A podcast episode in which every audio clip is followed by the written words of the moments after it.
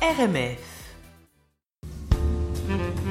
Le nom des rues de Montréal par notre historien Daniel de Montplaisir. Salut, Alors, salut Daniel.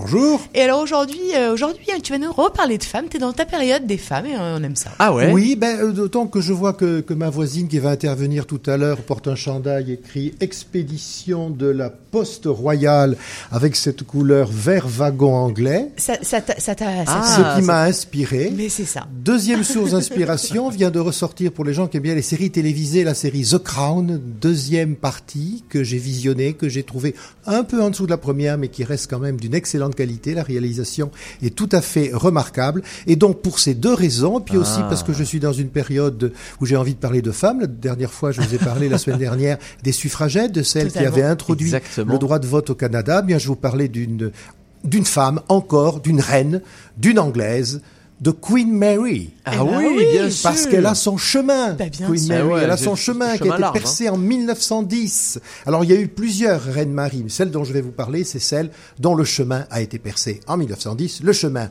Queen Mary, qui est la grand-mère de l'actuelle reine euh, Élisabeth, pour avoir été l'épouse du roi George V. Alors, son chemin, euh, c'est beaucoup plus qu'un chemin, c'est une Mais voie importante, un axe important qui traverse tout l'arrondissement euh, de Côte-des-Neiges sur le flanc nord de Mont-Royal, Oui. qui passe notamment devant ou derrière, comme on veut, l'oratoire Saint-Joseph, et qui passe également devant une autre Marie, l'établissement, l'école Marie de France, Et où oui, enseigne qui Votre chroniqueuse littéraire Emmanuel Emmanuel Caron. Bien Tout sûr. est lié. Sauf que cette, voilà, que cette Marie de France, l'établissement Marie de France, qui est sur Queen Mary, il n'a rien à voir avec une reine. Marie de France, figurez-vous que c'était une poétesse du XIIe siècle, dont je vous parlerai peut-être un jour parce qu'elle est passionnante.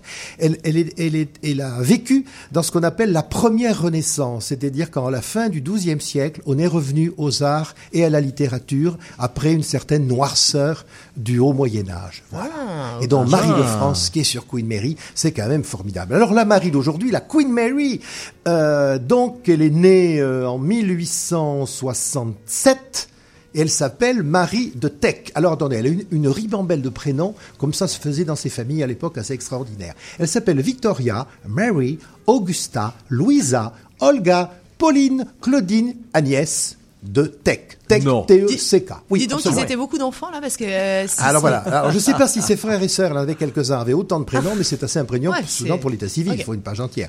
Donc elle naît, je l'ai dit, le 26 mai. Enfin, j'ai pas dit qu'elle était le 26 mai. Elle était née en 1867, un 26 mai, à Londres, au palais de Kensington. Elle est la fille du prince François de Württemberg et également duc de Teck, typique de ces grandes familles anglaises qui étaient en fait d'origine allemande, qui étaient d'origine hanovrienne depuis que le roi Guillaume d'Orange, Guillaume III, Ah. également prince de Hanovre, était monté sur le trône d'Angleterre. Sa mère est une pure anglaise, Marie Adélaïde de Cambridge, et la petite fille de George III. Donc vous voyez, elle naît non pas avec une cuillère d'argent, mais avec plusieurs ça, cuillères de diamants dans la bouche. Voilà. Alors ses, ses- ses parents sont extrêmement riches, mais ils dépensent encore plus d'argent qu'ils n'en gagnent, de sorte qu'ils sont pourchassés par les créanciers. À cette époque-là, on arrive à fuir les créanciers en voyageant, et donc ils voyagent Trop avec leurs Black enfants Friday. en Europe, en France, en Italie, en Autriche, en Allemagne, en Russie, en Grèce, et la petite Marie, elle découvre comme ça le monde, comme c'est une petite fille extrêmement curieuse qui s'intéresse à des tas de choses. Elle se fait une culture euh, absolument abondante par, euh, par elle-même. Et puis elle grandit, euh, la petite Marie, en 1891, il faut la fiancer quand même, et on la fiance, devinez à qui À Albert de Clarence. Albert de Clarence, c'est le fils aîné du prince de Galles, c'est-à-dire donc de l'héritier du trône, et qui lui-même deviendra l'héritier du trône lorsque le prince de Galles sera roi. Mais ce pauvre Albert de Clarence, en 1891, deux mois après les fiançailles, ben, il meurt. Ouais, j'étais sûre. Et ça, voilà. c'est ça. c'est- Comme d'hab. Alors, oui, oui. Alors, c'est une mort mystérieuse, parce qu'on ne sait pas s'il est mort de la syphilis, s'il est mort empoisonné ou s'il est mort en se jetant d'une falaise. Je crois que c'est quelqu'un qui est mort suicidé, empoisonné de maladie. C'est quand même assez... Waouh. Hein, hein, voilà. C'est Tout un programme. Assez, euh, assez extraordinaire. C'est Victoria qui est encore sur le trône d'Angleterre en 1891. Et elle aime beaucoup la petite Marie de Teck, parce que justement, elle la trouve intelligente, spirituelle, cultivée. Eh bien, qu'est-ce qu'elle fait? Eh bien, elle la fiance en son deuxième fils, Georges, enfin son deuxième petit-fils, Georges, le duc d'York, qui va devenir ensuite le nouvel héritier, le nouvel héritier, et non le nouveau roi euh, d'Angleterre. Donc le mariage a lieu en 1893, et avec son mari, elle parcourt non pas l'Europe cette fois-ci, mais tout l'Empire britannique, de manière à ce qu'il découvre quel est l'empire sur lequel il va régner un jour, et notamment, ils viennent au Canada. Bon. En 1901, comme tout le monde sait, euh, l'Europe entière pleure la mort de la reine Victoria.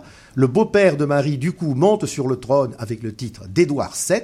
Georges, son mari, le mari de Marie, devient prince de Galles et Marie, princesse de Galles.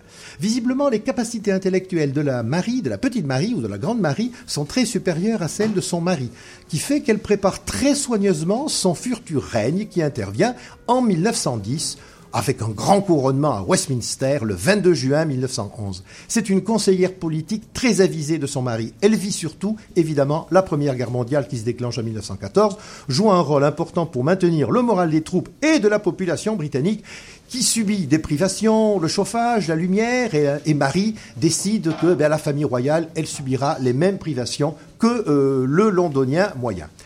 Georges V, lui aussi, ben, un jour il meurt. Il meurt le 30 janvier 1936 et c'est son fils, Édouard VIII, qui devient roi d'Angleterre, mais qui renonce au trône pour épouser Wallis Simpson. C'est compliqué la, la, famille royale britannique. Hein. Alors Marie est pas contente hein, qu'il a fait ça. Vraiment, vraiment, elle n'est pas contente. Voilà, elle, elle, le pousse d'ailleurs euh, à l'abdication afin qu'il soit remplacé par son frère, le duc d'York, Albert. Mais Albert est bègue. Alors, Ah. quelquefois on dit Albert est basque, mais lui, c'est Albert est bègue. Ok. Euh, qui devient le roi Georges VI. Parce qu'il y a cette particularité à la couronne britannique, c'est que, comme le pape, le roi choisit son prénom. D'accord. Donc Albert décide de s'appeler Georges Georges. VI. Alors qu'en France, si le, le, le, le petit prince il s'appelle Henri, François ou Louis, Louis, il il, régnera sous le nom C'est de, de Et on prendra le numéro avec son prénom. suivant. Voilà. Donc ce roi est bègue. Vous avez peut-être vu le, ce remarquable film qui s'appelle Le discours d'un roi. Eh ben oui, Totalement. c'est Oui, lui, voilà, formidable. celui qui a beaucoup de mal euh, à s'exprimer. Donc Marie reste reine douairière pendant également toute la durée de la deuxième guerre mondiale. Et là aussi, elle soutient les Londoniens. Elle fait les infirmières. Elle accepte les privations. Elle se prive de charbon quand les Anglais n'ont pas de charbon. Elle visite les hôpitaux et également les usines d'armement parce qu'elle est assez combative. Alors elle, elle, a, elle a une petite maladie mentale. Il faut quand même le signaler. Elle est kleptomane. Ah, mais non. Alors elle pique pas Elle dans pique les magasins. Elle est, elle est reçue dans les, dans les grandes familles princières, évidemment, euh, anglaises. Et elle repart avec un peu Et d'argenterie. alors, ah non, elle, alors, elle pique pas les objets comme ça, mais elle dit Oh, qu'il est joli ce petit vase chinois, mon Dieu, qu'est-ce qu'il ferait bien chez moi? Et, et donc, ben, euh, alors, on, se, on se sent obligé de, de lui offrir hein, comme ça. Elle s'est fait une collection d'objets qu'elle a quasiment demandé euh, aux gens qu'elle visitait. Voilà. En 1952, ben, c'est Georges VI qui meurt, euh, comme vous le savez sans doute, puisque c'est à ce moment-là, il est, il est presque plus bègue, il s'exprime bien. En 1952, il meurt, et c'est Élisabeth II qui monte sur le trône. Et donc, Marie voit arriver sur le trône sa petite fille Élisabeth II, mais elle meurt un an plus tard, la pauvre Marie, juste avant le couronnement de sa petite fille d'Élisabeth II, auquel donc elle n'aura n'aura pu- pas- pas pu assister. Ok. Quelque temps après, on lance en son honneur un paquebot qu'on appelle le Queen Mary et qui, comme chante Sardou, est aujourd'hui sur un quai de Californie.